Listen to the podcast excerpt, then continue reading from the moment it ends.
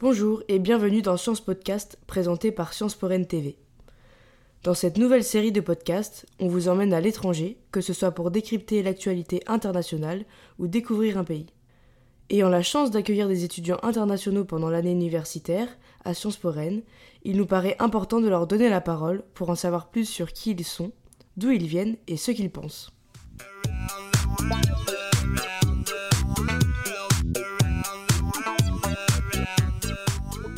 Dans ce premier épisode, euh, nous partons euh, en direction du Brésil, qui débute donc euh, l'année 2023 avec une actualité qui est bien chargée.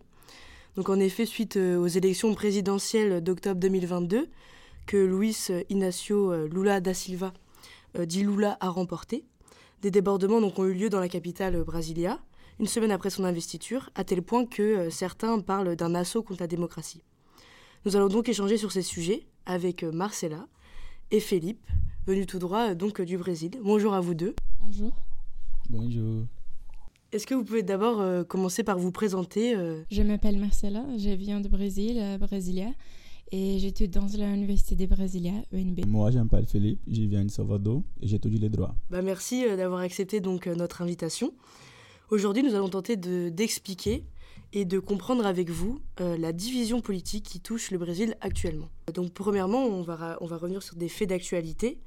Euh, lorsque le dimanche 8 euh, janvier 2023, des centaines de partisans de l'ancien président Jair Bolsonaro ont envahi le Congrès, la Cour suprême fédérale et le palais présidentiel de Planalto à Brasilia. quel a été votre ressenti lorsque vous avez appris finalement cette insurrection de la place des trois pouvoirs? Euh, quand j'ai vu le reportage sur ce qui se passe, euh, j'ai senti une sensation d'étonnement. Euh, c'est vrai que j'ai déjà senti beaucoup de déception à l'égard des appartenants des Bolsonaro, mais, cette fois, ils ont fait quelque chose de vraiment horrible. Euh, les destructions du patrimoine national. c'est aussi pour ça que j'étais tellement en colère parce que, ce qu'ils ont fait, c'est une insulte à toute la nation, à notre démocratie et à notre institution. Euh, moi, je suis d'accord avec Marcel parce que c'était un jour très stressant. Euh, une semaine avant, c'était une fête de démocratie avec la cérémonie d'investiture de Lula. Mais après, euh, le 8 janvier, l'insurrection a eu lieu, donc je, me, je me suis senti révolté, triste aussi. Mais je crois que la colère est le meilleur mot pour définir ce sentiment parce que c'était un, attaque directe contre la démocratie et la souveraineté du peuple brésilien. Oui, je comprends.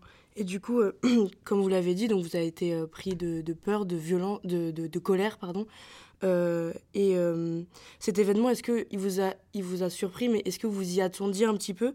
Euh, Parce que depuis le résultat des élections, il y a quand même des bolsonaristes qui réclament une intervention de l'armée en siégeant notamment devant leur quartier général. Est-ce que vous, vous y attendez à une telle ampleur? Ou est-ce que finalement, vous vous sentez un petit peu préparé à ce qu'il allait se passer? C'est un peu difficile, mais j'ai été surpris. me je ne m'attendais pas à une attaque d'une telle ampleur. Euh, nous, nous attendions à ce que la police euh, intervienne, mais elle, ne l'a pas fait. Mhm. Pensez-vous que du coup, après ces événements, euh, la démocratie brésilienne serait en danger?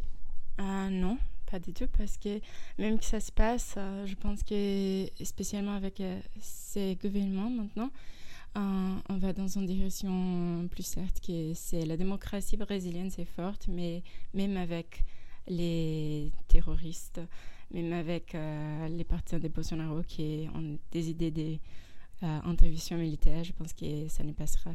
Et je pense que c'est un moment d'instabilité, c'est vrai, mais que peut-être euh, j'ai l'espérance que c'est un, moment pour renforcer la démocratie et pas le contraire. Ouais, le, le Brésil a institutions très fortes euh, et je pense qu'à ce moment, euh, ils travaillent ensemble pour éviter quelques dangers à la démocratie.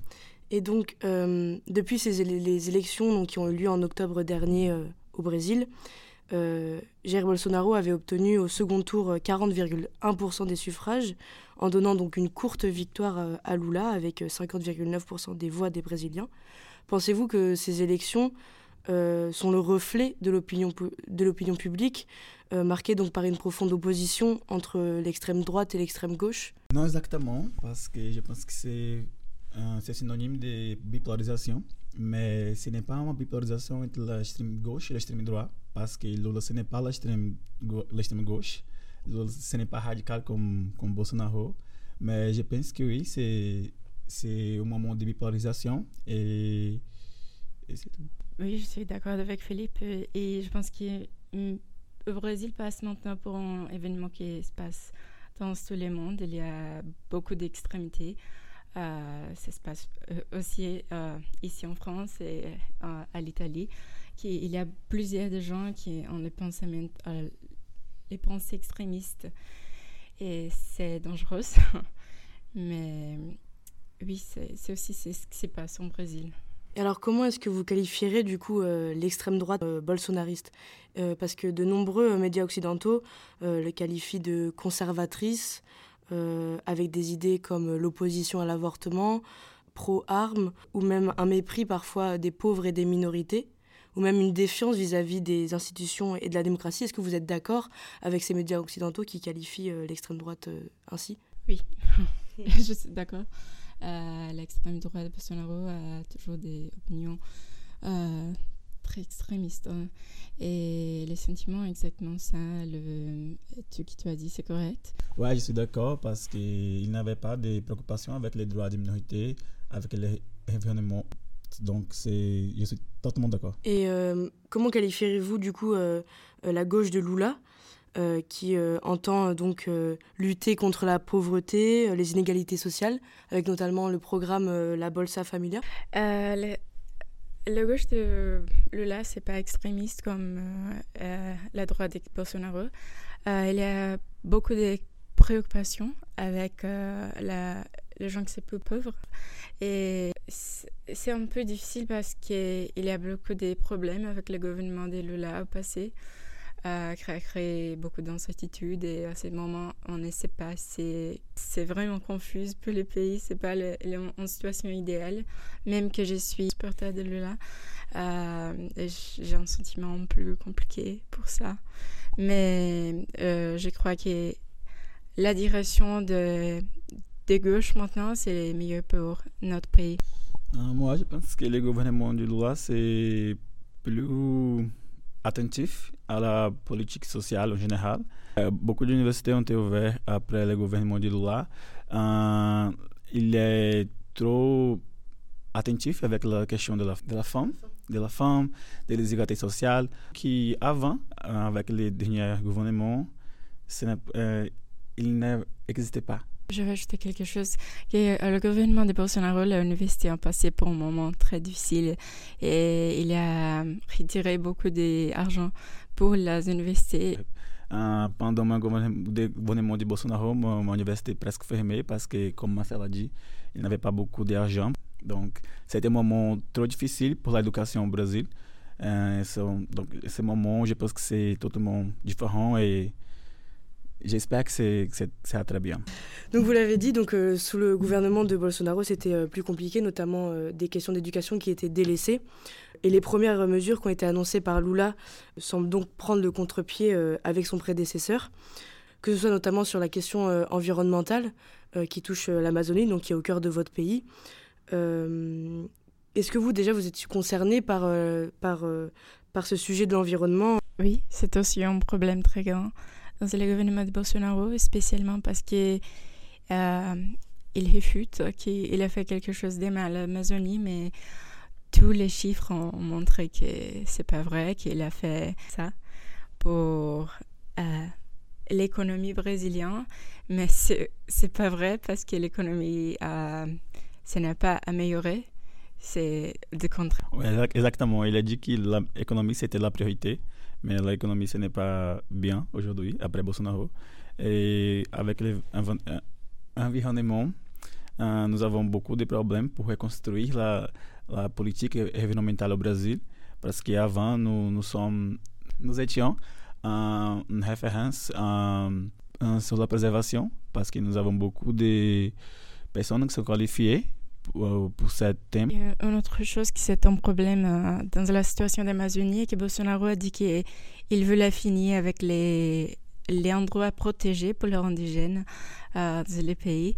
C'est une situation très sérieuse à laisser les pays, les pays un peu instables. Et justement, euh, euh, dès son investiture, Lula, il a, euh, pris des premiers décrets.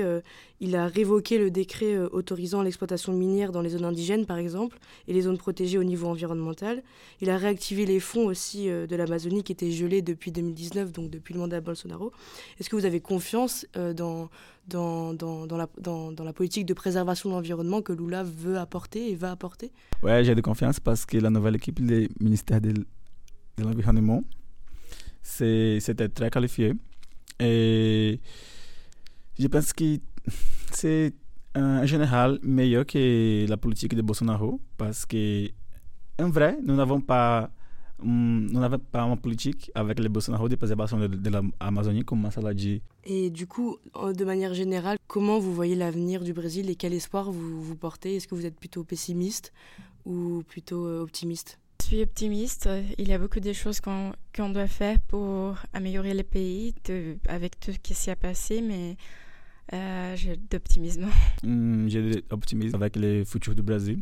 C'est un moment de changement avec les sociaux, avec l'économie, avec la culture. Et après quatre ans de gouvernement de Bolsonaro, je pense que, je pense que le moment de rénovation et je suis content en général. Dernière question, est-ce que vous pensez euh, euh, qu'il va euh, réparer la fracture sociale du pays en réduisant les inégalités sociales, comme c'était notamment un thème de sa campagne électorale et de ses idées politiques de gauche finalement? Ouais, je pense que oui, parce qu'il a déjà fait quelque chose comme ça avant, pendant son, ce premier gouvernement. Donc j'espère que oui. Je pense que c'est la priorité des, des gouvernements des gouvernements actuels eh Oui, bien sûr. Euh, normalement, euh, le gouvernement de Lula, qui on a des gouvernements de Lula en 2002 et 2008, et c'est toujours en priorité. Super. Et eh ben, merci beaucoup, euh, Marcella et Philippe, d'avoir échangé avec nous sur ces questions du Brésil. Merci à vous. Merci à vous.